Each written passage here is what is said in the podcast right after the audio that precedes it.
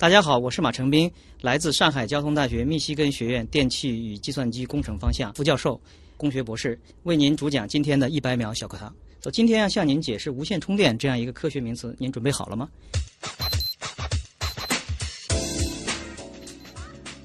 首先，什么是无线充电？我们现在每个人每天都在使用手机，我们知道我们几乎每天都需要用一根 USB 的电缆来对手机进行充电，可能在这个用户的体验或者是这个方便程度上不是很理想。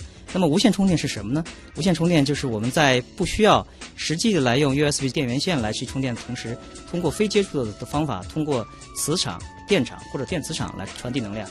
这样的好处在哪里？这样可以提高这个用户使用的这个满意度，提高这个充电的这个空间自由度，啊，从而能够为我们的的生活带来更多的方便。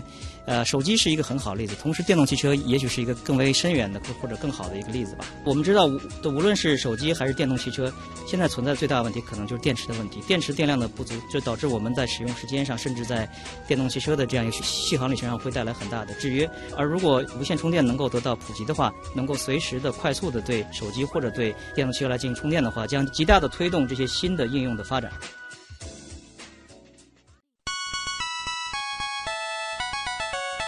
节目准备好了吗？正在将内容进行智能排列。嘉宾的情况呢？正在为您检索嘉宾的特殊喜好。不用那么详细吧？正在为您安装幽默插件。你这是在吐槽吗？正在为您更换全部文字素材。正在删除您的幽默基因，已将节目专业程度调低到百分之三十五。好了好了，马上开始节目吧。极客秀。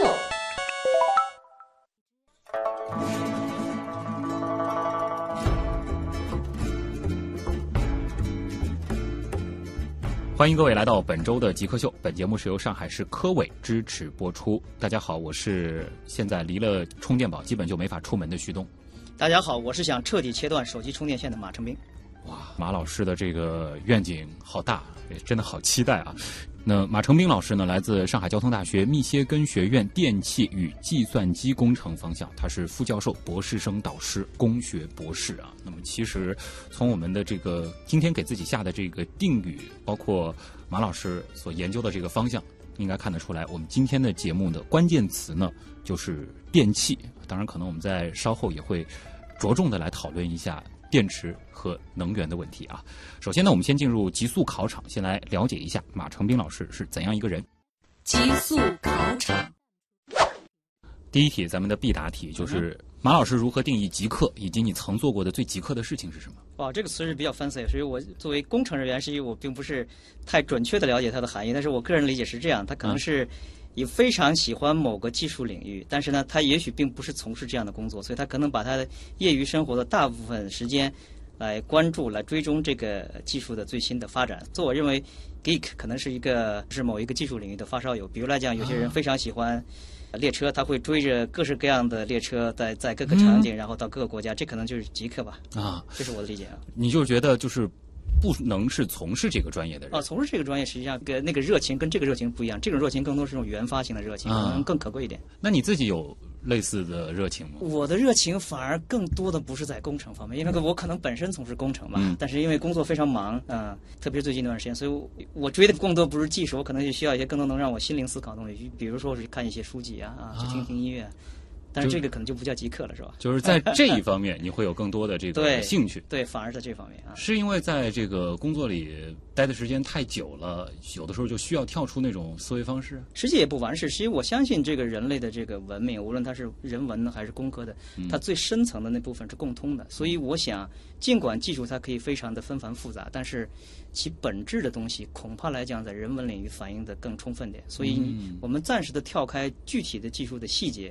回归到人文的本质，人类文明是你最深层的一部分，可能反过来能对你从事技术的发展提供真的很全局性的，甚至深层意义的影响。所以，我想这两个并不是一个矛盾的关系。嗯，当然，我们极客秀最初对于极客的这个设定，对，其实就包括了马老师你从事的这个，其实是非常典型的一个工科专业，对，非常非常极客的。下一题啊，需要你找一个最好是和电气工程相关的，可以是物质或者是特征，或者说一个具体的东西，因为呢，需要让这个东西给极客这个群体来代言。你觉得什么合适？当然，这个电气工程是个非常纷繁的、复杂范围非常广的一个学科啊。但我认为，就是在我接触范围内哈，这个极客我所见过的哈，就我刚才讲过的对这个火车的热爱。嗯，我曾经见到一个呃日本的一个火车的爱好者，他专门自费来到上海，然后拿着录音设备来录上海各个这个地铁站的不同的播报员的声音，甚至地铁的这个进站呀这样一个机械的这样声音。我个人觉得，可能在我们的日常生活中的极客，我个人倒是觉得，如果大家能够热爱这个电气化列车，能够追寻他们这个动车的这个脚步，我觉得是个挺好的事情。你觉得是电气化的列车是一个比较有代表性的东西？对，啊，我忽然想到了，倒是《生活大爆炸》的那个主角啊哈。Sheldon，他好像有一个爱好就是看火车。对，非常多的人，特别是从事电气背景的人，对这个火车是非常热爱。因为首先它这个电气化系统毫无疑问是大功率非常复杂，另外呢，它要在一个一个非常广阔的一个自然环境里，所以这种工程与这个自然甚至人文的这样美的结合，我觉得是个非常好的一个例子。如果你热爱的话，这是个非常好的。而且它又有轨道，对它得在一个相对有限的空间内对的，行驶。对的。有没有你最喜欢的公式？啊，我最喜欢的公式，当然这个电气工学领域这个公式非常的多了啊。但是从我个人的专业，甚至我个人的这个对事物的理解上面，我非常喜欢一个经典的描述这个反馈控制系统的这样一个公式。如果大家学过控制原理的话，都知道这个公式就是 G 除以一加 GH，是什么意思呢？就假设我们知道一个系统如果没有经过任何的控制反馈的话，假设它的模型或者它的行为吧，可以用 G 这样一个代号来表示。然后我们为了知道它的反馈的信号是，然后把这个反馈信号呢反馈给控制端的话，我们可以加一个叫做 h 的，假设用 h 来表达这样一个环节，所以这样它一个整体的这样一个加了控制环路以后的这样一个呃，我们叫传递函数或者是一个整体的表述的模的模型吧，是 g 除以一加 g h 是什么意思呢？大家从数学上非常简单，假设这个 h 是一，对不对？g 除以一加 g，不管这个系统有多么的复杂，OK。这个 g 有多么复杂？如果这个 g 足够大的话，嗯，实际上那个一可以省略，它就等于一了。哎也就是说，你的输入跟输出是一样的。就比如来讲，你想控制一个电机的转转速，你的给它多少转动的指令，它实际就输出多少转动指令。这这是一个非常完美的这样一个控制系统。嗯，当然这个是永远不可实实现的，但是呢，公式呢很简洁的、很深远的来表达了这样一个基本的一个控制的一个思想方法。这就是我们为什么需要反馈控制原因所在。嗯，是在追求一个中间的这个过程当中，让它的这个损耗变小。实际上更多的不是损耗，嗯实际上更多的是我们虽然不能改变具体的某个装置，就比如来讲吧，你这个呃，无论是你的汽车也好，对吧？甚至是你的日常生活中，比如说冰箱里的压缩机，对吧？它有它自己的特性，这个我们无法改变。嗯。但是呢，我们可以通过控制的方法来增加额外的这个反馈回路，从而呢，在实际上通过这样一个人为叠加的这样一个额外的来控制回回路，来改变实际的系统的特性，这是非常有意思的一个事情。嗯，更有意思，举个例子，这个还反映在哪里？你就想想看，我们机器人的话，机器人的大家可能更多的属于是机器人的手臂。如果我们单纯看机械系统，它什么也干不了。但是我们为什么能够通过电机的控制，让它能够如此的灵活做各种这个复杂的这样一个行为呢？实际上就是我们实际上是通过控制的方法，来改变了它的实际物理存在的动态特性。用一个可控的装置加上控制的方法和它配合，来改变整体的动态特性。所以这是非常完美的一个事情。嗯 OK，感觉出来嗯，马老师对于这个电气工程的这种热爱了。哎，最喜欢的书最喜欢的书，呃，这个书有很多。啊，与其说最喜欢的书，不如说是对我的专业影响最深远的一本书，这样可能更好一点哈。实际上，如果大家对电气工程里面的控制相关的专业感兴趣、想了解的话，我认为最好的一本书呢，还是这 Benjamin Cole 写的一本《Automatic Control》。嗯，这是比较经典的一本书，我希望大家可以去看一看。真的，那本书真的深入浅出，可以说是这个领域内的类似于圣经这样一个哪怕是外行看了这本书，都能基本明白它是怎么回事儿。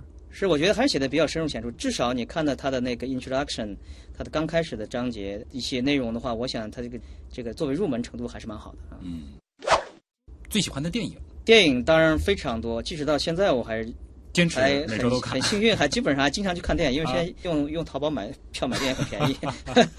但是如果看电影，实际上有非常多的电影，但是实际上现在你就科技来讲哈，让我脑脑海里印象最深的、最刻骨铭心，甚至最痛最痛苦的一个电影，实际上就是、大家可能还记得，大概是在两千年以后吧，那斯皮尔伯格拍了一个叫做《智能 AI》的一个电影，不知道您看过？是我机器人吗？对的，这个呃不是我机器人，是 AI 的一个机器人，artificial 就是一个 A 一个 I，intelligence 然后那个小男孩儿小男孩儿，那个非常的让我看了以后难过了好长时间啊。虽然大家想的这个 artificial intelligence 可能是个呃技术的课题，但是实际上永远不要忘掉我们人类实际上这个人性，甚至是技术的基础啊。不可能有些细节我记不清楚，但是我大概有一句话可能我记得还是准确的，就是刚刚是开场的时候，因为这个员工的妻子她的孩子得了绝症，所以他需要需要一个爱。需要一个爱来安慰，所以他决定去领养一个决定去领养一个人工智能呃的小孩人工智能的小孩儿。但是我记得那边有一个讨论，就说 OK，就是我们人类可以可以因为自己的爱的缺失去领养这样一个机器的小孩儿，但是反过来讲。如果机器对我们产生了爱，我们能接受吗？当初这个非常的 shock，结局真的很难过。当女主人公怀孕的时候，对的啊，对的，这真的反过来去给我们上了很深的这个，就是特别是我是想对现在的工程的学生来讲，嗯就是大家不要就事论事。实际上，即使你从事工程，你不要忘记我们首先是个人类，所以这里面人性的一面必须是摆在任何任何你实际从事的工作的第一位。嗯比如来讲，你从事工程的研究，你研发了某种装置、某种系统，软件的或者硬件的，在同时，它在好用同时，它必须符合我们社会伦理道德的。这不仅是最重要的，这是完全不能底线有任何碰撞的底线。嗯所以大家在这个职业伦理上一定要一定要重视。我们的一个好的工程的产品，一定是一个富有人性的，能够对大家的生活、对社会的发展起到正面作用这样一个东西。所以这是我我想对工科学生非常强调的一点啊。呃，下一题其实是根据您的专业啊量身定制的啊。嗯。您更喜欢爱迪生还是特斯拉？呃，他们的故事蛮复杂的哈。啊，爱迪生可以说是人生赢家，对吧？嗯 然后这个特斯拉是这个穷困潦倒、穷困而死吧，甚至啊可以这么说。但是从人性的魅力上来讲，我可能更多的会敬仰特斯拉一些，对吧？爱迪生是个非常伟大的发明家，也是个非常伟大的商业家或者商人吧啊啊。但是特斯拉是真正热爱技术、闪烁着非常的人性光辉的一个人。嗯，从这个角度上来讲，我恐怕更尊敬特斯拉一些啊。最后一个学历的毕业论文写的是什么？还记得吗？啊，我当然记得，这是博士学位是对人最重要的这个毕业论文。当时呢，我在博士阶段从事的研究叫做这个比较专业哈，啊这个这个非总数控制理论和在运动控制中的应用是什么意思呢？啊这讲起来还是一般人理解还是挺 fancy 的。这个、啊比如来讲，我们知道这个位置的积分是速度，对吧？嗯，然后速度的积分是加速度，实际上也就是说位置的一次积分是速度。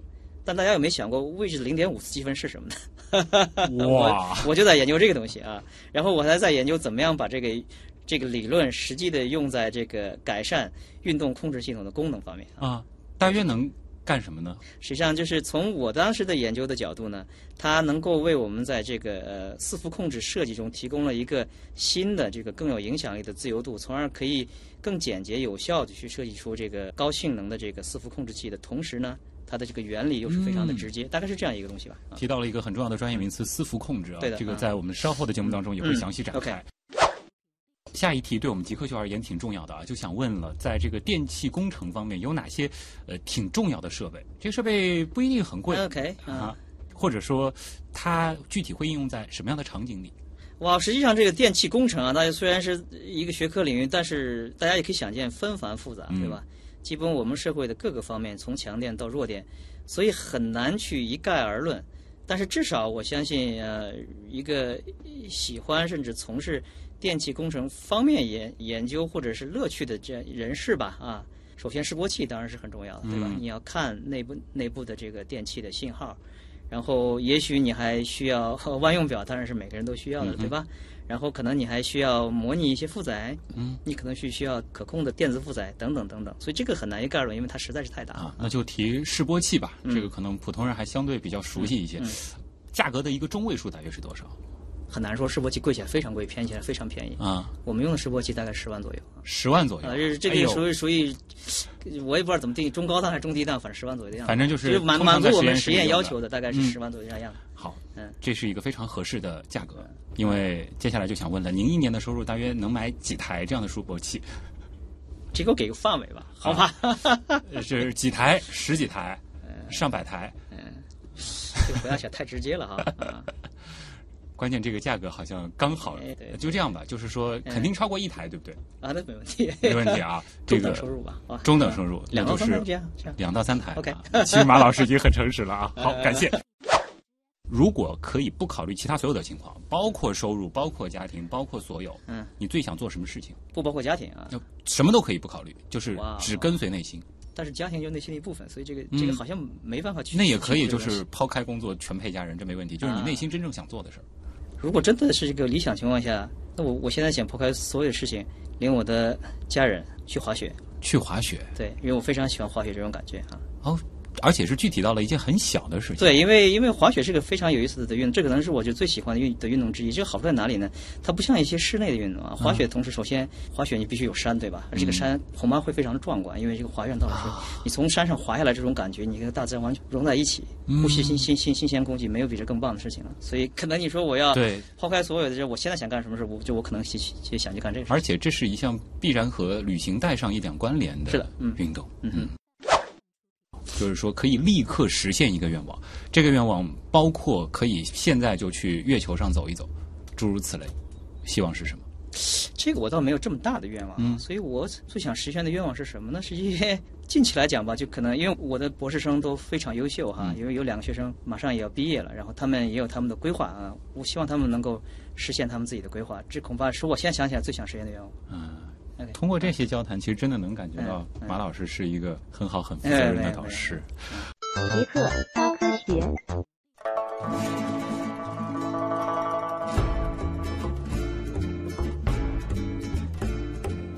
欢迎各位回到极客秀，大家好，我是离了充电宝基本就没法出门的旭东大家好，我是想彻底切断手机充电线的马成斌。啊。马老师来自上海交通大学密歇根学院电气与计算机工程方向，他是副教授、博士生导师啊。其实我们今天给自己的这个人设。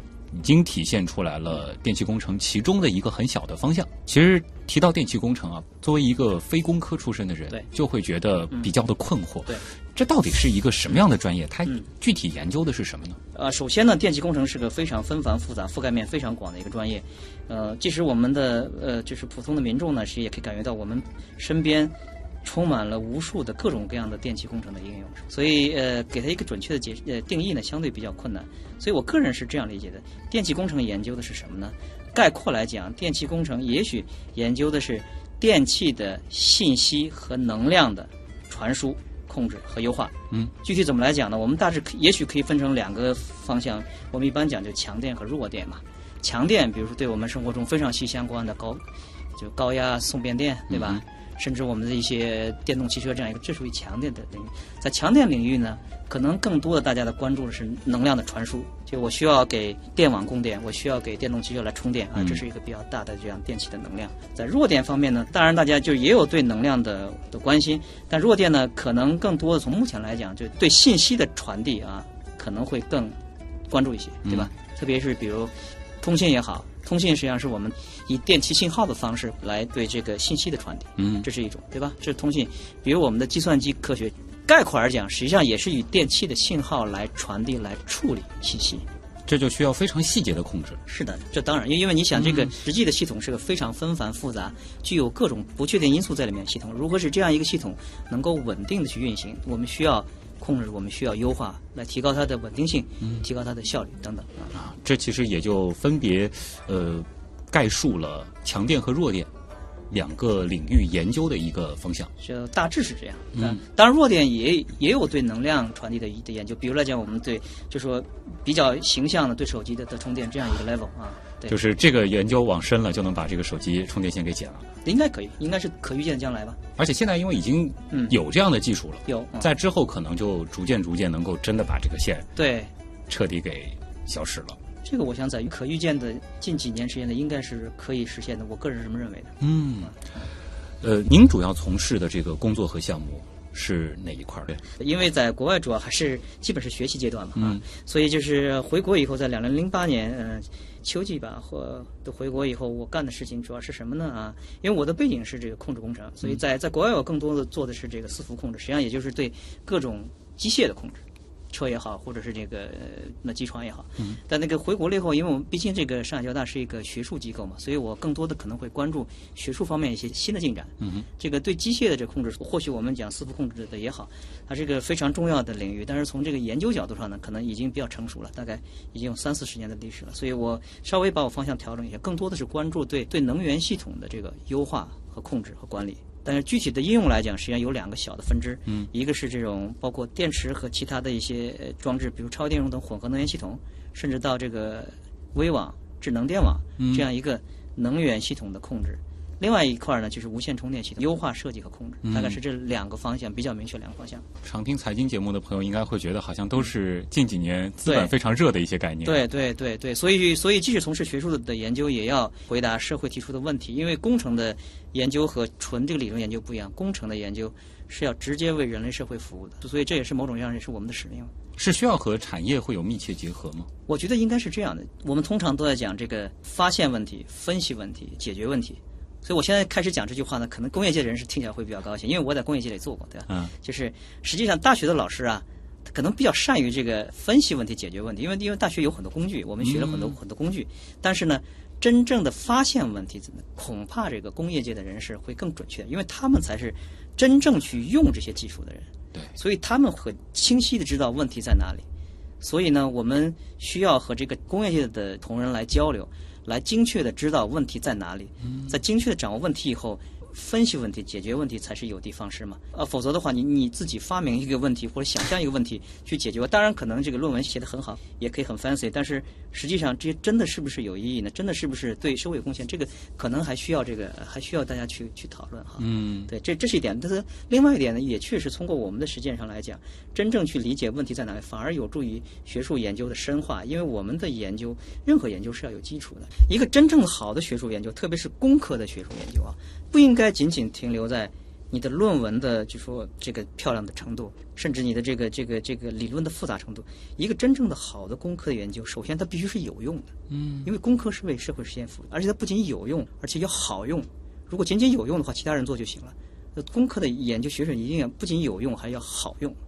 所以这两点结合起来，我想会把从即使从学术角度上，也会把一个研究领域做得很扎实。啊马老师的这段话是不是基本上可以解释我们后面本来准备的一个问题就是从事电气工程研究需要具备怎样的工作态度和思维方式？啊，这是我个人的理解，当然这是我个人的，因为这个这大家有不同的 style 啊。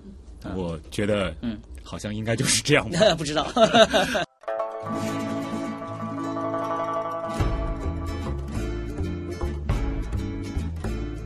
欢迎各位回到极客秀，大家好，我是现在离了充电宝就没法出门的旭东。大家好，我是想彻底切断手机充电线的马成斌。嗯，马成斌老师呢，来自上海交通大学密歇根学院电气与计算机工程方向，他是副教授、博士生导师啊。真的希望我的这个手机充电线能够快点切断啊。其实我觉得更重要的一件事就是手机的这个电池容量能不能再大一点。对，如果电池性能得到根本性改善，实际这一切都不需要了。当然，这看来是个长期的过程，所以短期内呢，恐怕这个无线充电还是一个可行的、有效的解决方案。啊，所以就是说，手机电量焦虑这个事情，可能在现行的这个现代人类身上还需要再存在一段时间。我个人个人认为是长期存在的，因为电池本身是个有悠久历史的一个装置，嗯它有上百年的历史啊。所以根据技术发展的规律，我不认为这样一个有悠久历史的装置会在短时间内有这个革命决定性的、革革命性的、彻底的这个，可能是个是个期望，可能短期内至少不会是太大的期望的这样一个、一个现象吧，或这样一个结果吧。所以可能更多的那种突破点是在材料方面，而不是说是改良它的这个系统方面。对对对，它它的制约瓶颈最多在材料啊。啊，因为它已经有很充足的一个对历史的发展了。对，呃，挺好奇的，嗯，马老师是从小喜欢这种电气工程吗？还是说一个偶然的机会开始进入这一方面的研究？我倒不能说是从小喜欢电气工程啊，是因为我小时候更多的是对看书啊、对历史的感情。但是那时候的那个我是七零后嘛、啊，在那时候大家还比较这个强调数理化，就是走遍、啊学好数理化，走遍天下都不怕。所以优秀的学生都去学数理化去了，这个也很自然。所以倒也没有说是从小，啊，但是有另一点呢，可能我这个人相对来讲就是比较喜欢看一些跟历史啊、哲学有关的一些一些一些书籍。一般的这个哲学和历史相对来讲，它比较强调系统嘛，对吧？嗯因为它是一个系统性的考虑，所以我当时在这个报考这个志愿的时候，我我当时就想，我是不是能报一个相对跟系统有关的一个东西啊？刚好这个控制工程，这个控制工程它直接本身并不说一定具体到哪个具体的应用，它是从系统角度来考虑嘛。啊从这个角度，我觉得比较贴切，而且确实呢，从我大学啊，甚至硕士、博士和工作经验来看，我也觉得这个比较符合我的特点。因为这个控制工程它不仅是一门学科，它更多的是一门哲学啊，是一门方法论。这是我的这个解释吧啊。所以你会对那种成体系的东西，或者说它彼此之间那种运转非常精妙的这种系统，会非常的感兴趣。对，非常的感兴趣。特别是你看这个，大家经常说这个一加一不等于二嘛，对吧？嗯就是你两个独立的这个个体或者 component，但是你如果把它们放在一块儿，优化它的这个交互关系啊，它这个综合性能会比你单独的这样一个一个 component 好很多。这对我来讲是个非常非常有趣的事情。从哲学的角度来看，电气工程真的是这个脑洞大开。但仔细一想，好像真的也能从里面悟到很多东西工程和人文是相通的。啊。在前半部分的访谈当中，马老师其实已经提到了，就是您之前在日本的时候，是从事过挺长一段时间的一个具体的控制系统的研究开发工作的。这个系统叫四服控制系统，四是应该是饲养的饲，服是服务的服。这个词儿，说实话，我这两个字儿认识，它背后代表什么含义，以及四服控制系统是什么，我根本不明白。能和普通人普及一下它是干嘛的吗？对，这个完全能够理解，因为这个“四服”这两个字实际本身，它更多的是音译，不是意义啊。四服在英文里面叫 servo，S-E-R-V-O，呃，原本就是说仆人的意思，奴隶的意思是什么意思？当然，这个中中文在四服这个除了音译之外，可能稍微也考了点意义啊，因为这个“四”嘛，就是你你伺候别人，是吧？对服就是你服务别人啊。从技术来讲，更具体的来讲呢，四服控制系统的目的是控制动作。我们一般讲动作，比如说我控制某个装置精确到某个位置，嗯，精确到某某个速度，甚至精确到某个加速度。所以总而言之，它是以控制动作为目的的这样一个控制系统。所以，比如说机械臂，对，或者说是一些自动驾驶的一些技术，对会离不开这个。它都是伺服控制的应用的一个例子。对啊那现在全球来看的话，嗯哪些企业它在这一方面是做的比较好的？就我对工业界相对比较了解点哈，嗯一般这个伺服控制啊，他们是主要是用在这个工业自动化领域啊。这方面那个欧洲和日本的公司应该讲是做的是全球最强的。嗯，比如欧欧洲我们大名鼎鼎的 ABB 对吧？然后西门子啊是做的应该是两强吧。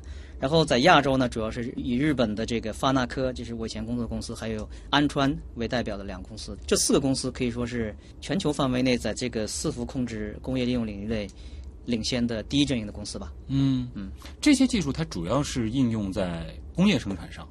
目前主要应用在工业生产，因为伺服这个控制本身是服务于大规模生产 （mass production），所以最开始应用在工业方面。但是，当然，目前随着这个呃技术的发展，对吧，在慢慢再往民生再去延伸。比如我们家庭生活里面，我们一般不太希望太动的东西，这样可能会对人造成伤害啊。但是，其实我们家里面有非常多的旋转的东西，对吧？比如说你的 DVD player，你的那个 DVD 播放机里面那个转那个东西，高速的旋转，速度非常快，但是非常精确，那个实际上是属于伺服控制的。就包括我们的空调里面压的压缩机，现在非常好的空调，它都是采用这种叫矢量控制。实际上，那个电机是需要精确的这速度的控制的啊。这样来看的话，其实伺服控制它渗透的领域非常非常多各个领域，嗯，啊，只要是跟这个动作有关的跟动作有关，而且你使用电动机作为驱动装置啊，包括我们的冰箱，你广义来讲也属于伺服控制的应用之一，因为你也需要控制压缩机的工作啊啊 OK 的运动啊。原来是这样啊。嗯，好，还有一个问题呢，说小挺小，但说大也很大，就是说从事电气工程的这个研究是怎样一种体验？从我个人讲，是个非常优美的一个研究领域。具体怎么说呢？就比如我举个简单的例子吧，比如这个无线充电系统，大家可以看的可能会觉得会非常的复杂，嗯，但是从我们研究研究到深入程度以后，会发现实际上它的这个原理啊，还是非常的简单的明了，而且这种简单明了的原理呢，能够直接呃服务于这个具体的电气系统的，比如效率的提高也好，比如它的功率的扩大也好，等等这样，这样你会反过来再会感觉到。这是一种很朴素的美感，所以这大概我是这么去理解的。所以更多的对对我来讲，还应该还是一件蛮让人这个心情愉快的一件事吧啊。一个是不是有点类似于交响乐？它是一个非常复杂的系统，但配合好了，它输出的就是一种美。对，是的，是的，就是你这样一个纷繁复杂，你看出这个系统，哇哦，你去看这个这个 data center 或者这这么复杂一个系统，它怎么 work？但实际上你仔细先深入研究进去，发现它的这个原理的话，你会发现它意外的单纯，意意外的优美，这是一个非常让人这个心情愉悦的一个一个东西。那会有那种生活习惯吗？就是看到一些比较大的这种电气工程的项目或者是设施，就会自己脑子里过一遍它大概是怎么组成的。对，我大概会有这一个习惯。我家住在这个学校旁边，并不经常坐地铁啊，但是我现在坐地铁的时候，我听到那个地铁的声音，电机的这样一个转动，我觉得还是很 很让人高兴的一件事情。哎，你别说这个，真的看看这个五号线的它的这个桥啊，它上面的这些电线啊，也是一种美啊，一种和谐的这种城市的美。好，这里是正在播出当中的极客秀，今天做客我们节目的极客马成斌老师，来自上海交通大学密歇根学院电气与计算机工程方向。他是副教授、博士生导师。接下来呢，我们就要进入问题来了啊。其实关于电也好、充电也好、电器也好，大家的问题还是非常多的。你觉得什么是极客？具有互联网思维的、有创新意识的一帮理工科男。极客，我觉得跟黑客有点像吗？用一些很正常的东西做出一些很不正常的东西，就是民间科学家一样的人。头脑很聪明，可能有点小怪异。做事很有自己的范儿，很有潮流，对科技这种东西有一些独到的理解，会搞一些自己的小玩意儿，然后 DIY 能力比较强。印象中比较 crazy 的感觉，非常聪明，非常有动力，非常有想法、有想象力的一些。Smart，精力充沛。嗯，有点像技术宅之类的吧。做一些不同寻常的事情。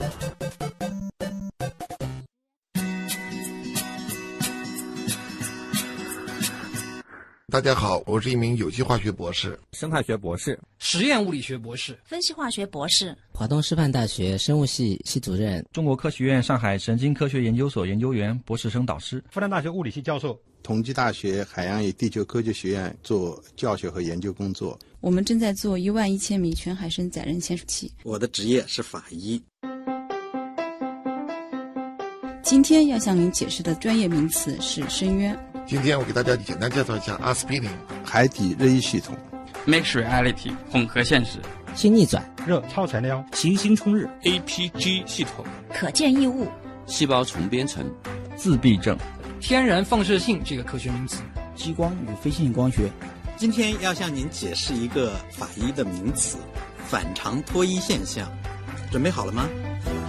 请问您如何定义极客？聚精会神的做一件大家看上去都非常觉得无聊的事情，特别的感兴趣，特别的执着。因为我曾经学过植物分类学，所以我也忍不住从一个分类的角度去研究这个问题。有一个跟极客比较接近的词叫 nerd，仿佛是一群科学的怪人，crazy 的这种人，做事情比较轴，极端的客人，极其极其我们叫 technical。诚实的来讲呢，我是接触这个节目，我才第一次了解到中国有极客这个概念。可以代表你有没有全新的商业模式？有没有去研究尖端的技术？有没有与时尚潮流相关？如果这三点你占了一点，还有一种理想主义的精神，想把它变成现实的这样一个动力，我觉得你就是一个非常非常棒的极客。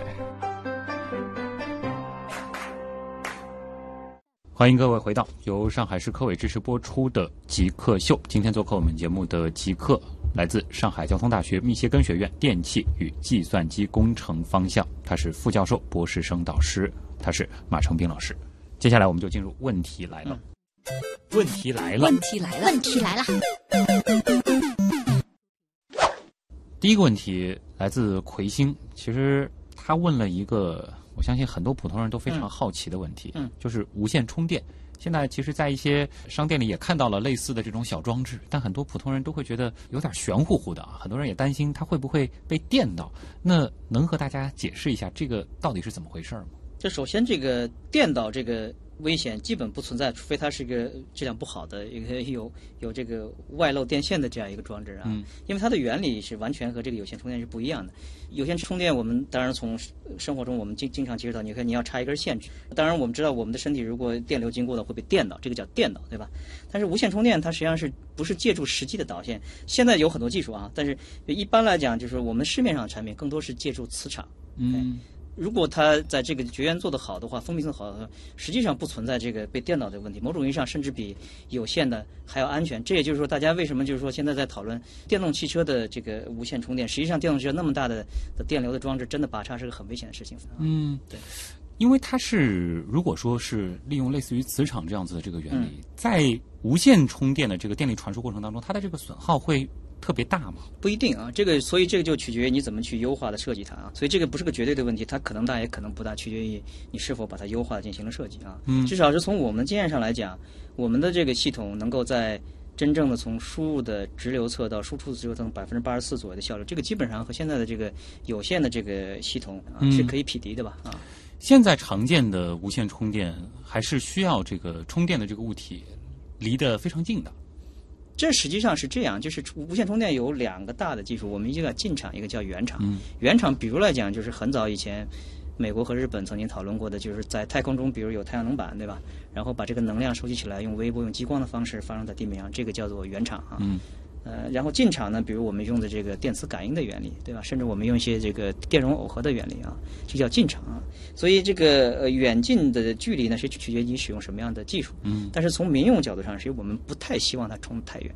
这个某些技术是可以实现的，但是环境里有人存在，所以我们一般来讲倾向于从安全角度上，倾向于用进场的技术，叫感应式的这个无线充电的方式吧。啊，所以就是把家里的这个充电的这个电源变得像 WiFi 一样，可能性不是特别大。技术上可行，但是我不认为这是好的选择，因为因为家里有人啊。呃，Scheme 的问题，他就说了，现在新能源车很多，关于它的续航能力，其实一直是外界关注的焦点。嗯我自己也是新能源车主，其实 OK，我也挺关注这一点的。嗯就是他问了啊，您觉得这项技术发展的主要瓶颈可能在哪里？续航能力啊，确实是一个很重要的一个电动汽车最大的一个瓶颈。也就是说，实际上汽车电动化最大的瓶颈实际上是在电池的性能不足。我举个很生动的例子吧，比如现在我们现在对这个动车非常的了解熟悉，大家可能都没注意到，动车全部是用电机来驱动的，基本的这个结构和电动汽车没有太大的区别。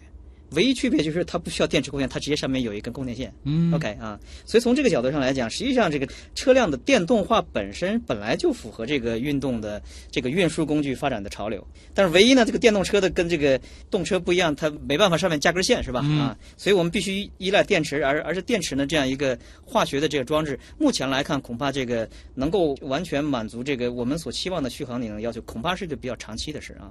所以从这个角度上呢，反而这个无这个无线充电具有比较战略性意义在哪里呢？就是我的理解是这样的，这也是我们一直在这个文章中所写的，就是说无线充电提供了一个在电池的性能没有革命性改善的情况下，提供了一个可行的另外的解决方案。就即使你这个电池的蓄电量不够，但是如果它可以非常方便的充电，就比如来讲，我现在到了这个超市门前，我停下来，然后整个车就自动的充电了。我到了某个学校，我就就自动充，完全不用人为干预了，它这个充电的频率会高很多啊。啊，这样的话，你虽然电池一次性带的电量不够，但是我如果非常方便这样能够哎及时充的话，这某种上我只能说缓解吧，嗯缓解了这个电池性能长期不足这样一个困境。如果所以它提供了另外一条思路。如果脑洞再大一点，嗯比如说那些繁忙的路口，经常要等红灯的对，它的那一段路面，对它有这样的设施在，对，这完全是可以的啊。对，从技术上也有这样的研究，对，也有这样的研究是可以的啊。甚至整条马路是可以，这我这边开车。对，然后我们叫 dynamic charging，叫动态充电啊。当然，这个可能是，呃，技术上可行，而且技术上，但是远景恐怕还是个远景，因为你想想看，这个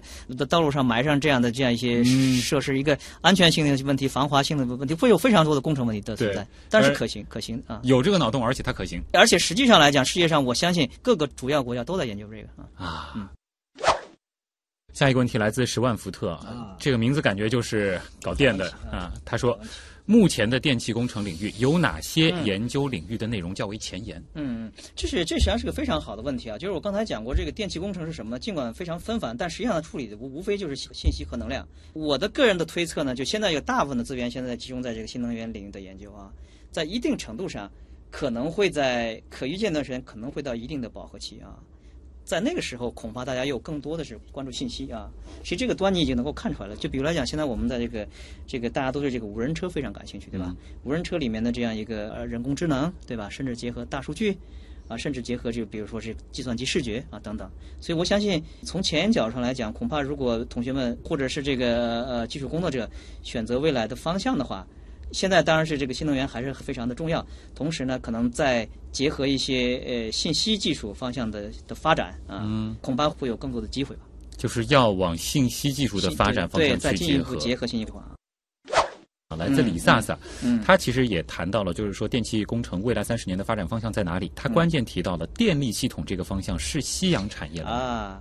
看你怎么理解这个电力系统了。现有的电力系统是非常成熟的，有非常长的研究和发展的历史。嗯，我们可以注意到，这个信息化实际上也在慢慢的进入电力系统。比如我们我们来讲的微网，比如我们来讲的智能电网。特别是你和新能源系统结合以后，特别是你和新的这个数据结合以后，将来的电系统恐怕和现在是截然不同的。从这个方向，它不仅不是个夕阳技术，而且是个充满了希望的朝阳产业。因为我们人类的任何活动，我们可以没有信息，但我们不能没有能量啊。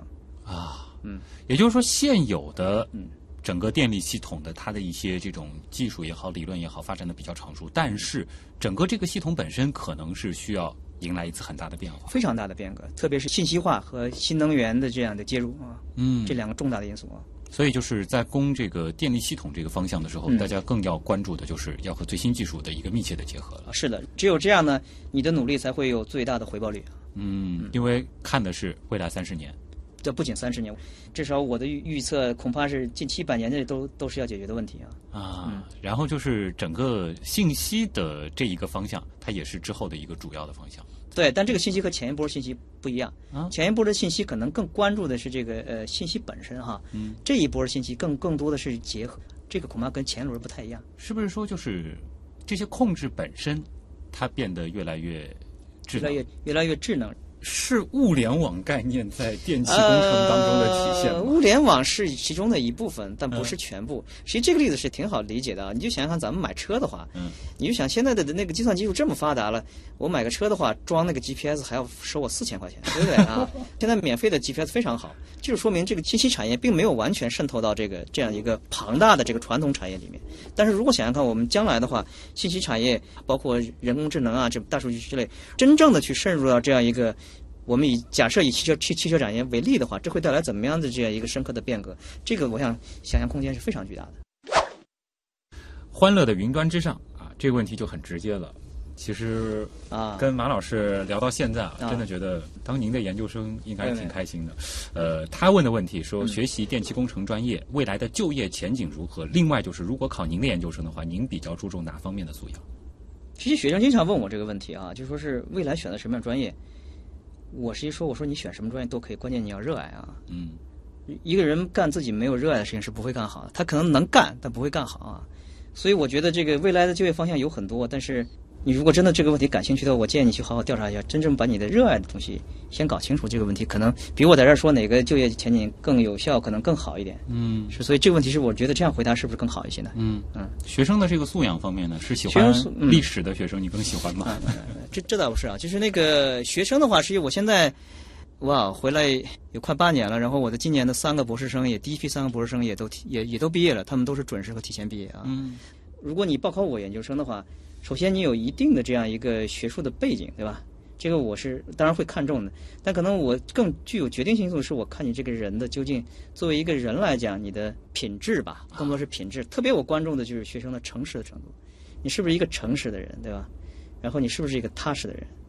你是不是一个有韧性、愿意为你所在的这个团体，不管他是家庭也好，你的研究室也好，你所在的学的学校也好，真心做贡献的一个人？这个恐怕更重要，因为我相信，除了个别天才之外，人的这样一个智商不会有本质性的区别，反而在这时候呢，你的情商恐怕会和你的智商结合到一块儿，从系统工程的角度来提升你的这个最后的成果吧。所以我大概是这么认为的啊。嗯，是不是在学学系统工程之后，人的这个情商和智商的结合也能变得更好？啊，前提是你真的能钻进去，真的把这些精髓理的理解清楚啊。好的，好的。OK，今天非常愉快的一个小时，谢谢谢谢再次感谢来自上海交通大学密歇根学院电气与计算机工程方向的副教授、博士生导师马成斌老师做客极客秀啊！